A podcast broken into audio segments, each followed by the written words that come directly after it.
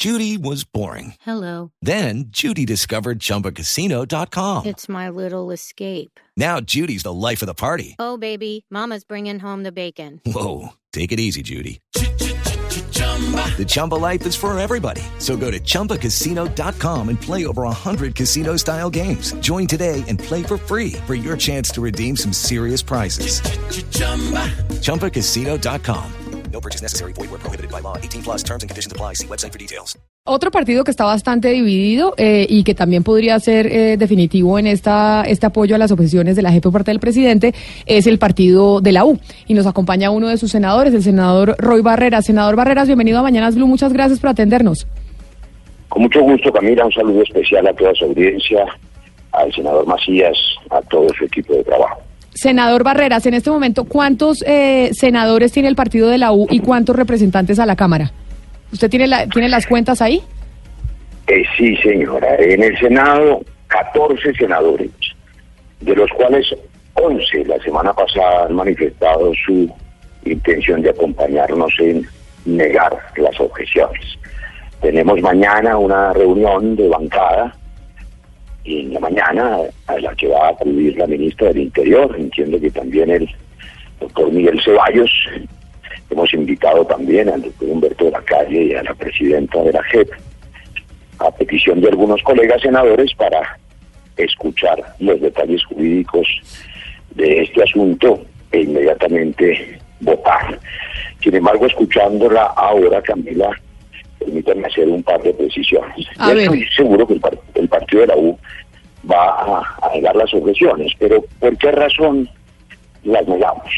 En primer lugar, porque estas objeciones lo son a una sentencia de la Corte Constitucional, que es corte, que es una cosa juzgada constitucional. Y esto, aunque es un asunto relativamente complejo, seguramente para algunos oyentes, se traduce en este, en este acerto. En las sociedades hay un árbitro más alto, que es la Corte Constitucional, cuando el Congreso y el Gobierno no se ponen de acuerdo sobre cualquier asunto. Si el árbitro decide en un partido de fútbol expulsar a un jugador o anular un gol, y el árbitro es desconocido, es el caos en el partido. Eso pasa en el Estado de Derecho. Senador. Si se desconoce al árbitro, que es la Corte Constitucional, eso se llama un golpe de Estado de Derecho. Y eso es lo que no puede tramitar el Congreso. Yo voy un paso más atrás. Nosotros hemos enviado una carta, que han enviado otras, porque creemos que el Congreso no puede tramitar estas objeciones que son a un fallo de la Corte Constitucional y no a- al articulado, porque se extralimitan sus funciones el senador o la mesa directiva que tramite tales asuntos claramente inconstitucionales. Senador Barreras, esa es cada una de las posiciones y las posturas y los análisis jurídicos que hacen cada una de las bancadas.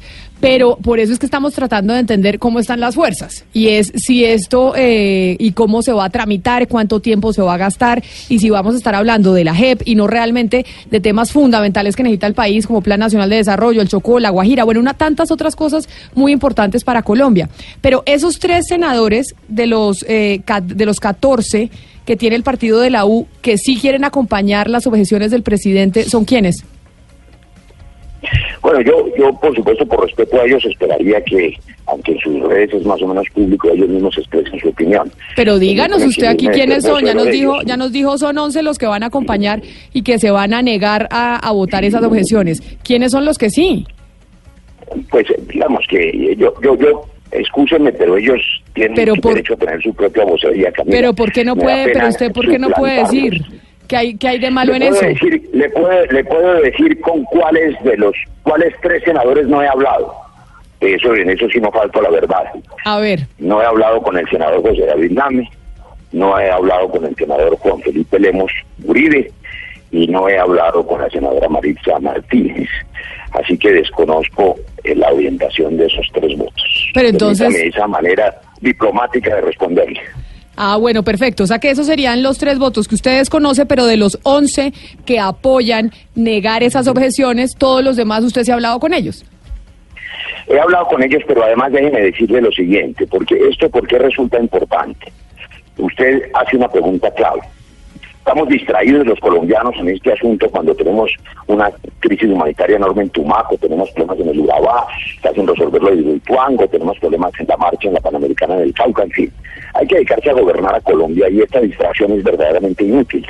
Sobre todo porque aun cuando se aprobaran las objeciones, tales objeciones terminan luego en un nuevo fallo de la Corte Constitucional que no puede ser distinto al que ya se hizo, pero además cualquiera de ellas, inclusive a la que me voy a referir que es la más grave, tiene un efecto inane, porque no puede ser retroactiva por el principio de favorabilidad, es decir, los que pretenden que con tales objeciones, y voy al punto que le comento, la eliminación del principio de selección de máximos responsables que creamos en el marco para la paz del 2012. ¿Qué es eso? Que para que pueda cumplirse la obligación de hacer justicia con los graves crímenes atroces en los máximos responsables hay que seleccionar a esos máximos responsables. Lo contrario, habría que abrir juzgamiento por 500 mil noticias criminales, no estoy inventando las cifras, son cifras de la Fiscalía, y tardaríamos 100 años en juzgar y castigar a todos los guerrilleros rasos, policías y soldados rasos en principio de selección Senador el colapso Barreras. del sistema judicial implicaría impunidad. Senador- Permítame, deme 20 segundos, Camila, porque esta es la nuez del asunto. Deme 20 segundos. El segundo efecto perverso y el más grave de las objeciones en este punto es que, aunque no tengan efectos jurídicos, envían un mensaje de inseguridad jurídica a las bases que estimulan las disidencias. Y estimular las disidencias es perverso porque eso sí va al corazón del proceso de paz. Pero ya para despedirlo, usted nos acaba de dar las fuerzas en el Senado, pero ¿tiene información sobre las fuerzas en la Cámara o ahí no, no tiene tanto detalle? No tengo tanto detalle, pero estoy mucho más tranquilo porque como usted ya ha advertido, la Cámara va a negar las objeciones, no solamente porque esa es la voluntad de la mayoría de los representantes del Partido de la U, sino también del Partido Liberal y de la inmensa mayoría de las fuerzas que allí están. Yo creo que en la Cámara eh, las objeciones no están. Lo que me preocupa es que tengo una lectura distinta a la del senador Macías y mi lectura es la del artículo 200 de la Constitución.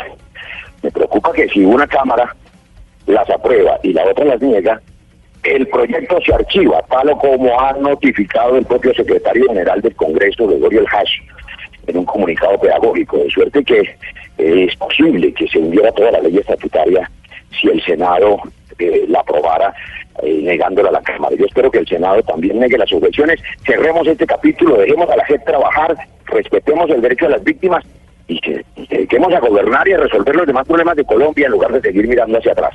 Senador Roy Barreras, muchas gracias por estar con nosotros aquí en Mañanas Blue. Feliz tarde. Gracias, buena tarde para todos.